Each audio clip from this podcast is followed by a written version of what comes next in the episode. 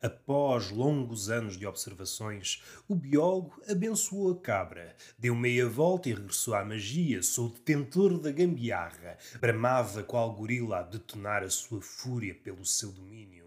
Domínio abraços com o ser que a jornada, que é o mesmo que dizer agora nós. Tantos gênios paridos pela crítica, anunciados como gigantes, devorados de supetão pelo pó, tanta causa partilhada como pão entre bons, maus e versáteis. As estrelas envergonham-nos com o seu brilho póstumo.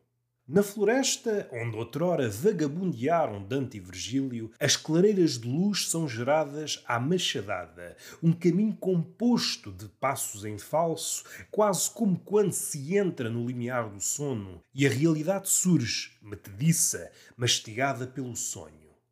Uma saca às costas. Lá constam as quarenta e tal cabeças cortadas do cão de Hades, a sua primeira versão, e a cabeça de Medusa. Eis o fito. Irmaná-las na mesma desgraça lendária. Essas cabeças labutam a gravidade, o mito de Satã, passado a limpo, centuplica o peso originando abismos onde deveriam haver somente pegadas. A floresta negra é um bicho colossal quando comparado conosco. Nós somos uma espécie de canário imprevisto a tentar arpoar com o bico o cachalote. Eis a poesia, dirão uns, eis a comédia, dirão outros. Do silêncio à voz, o cortejo, a fêmea da voz à poesia, uma fêmea mais exigente, digamos, insubstituível.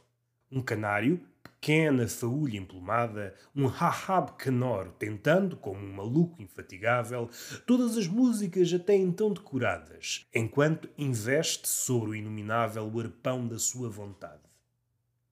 O canário somos nós, mínimos, loucos, a música o legado, apontamento do biólogo. Diante do medo, o animal serve-se de tudo para parecer maior aos olhos dos inimigos.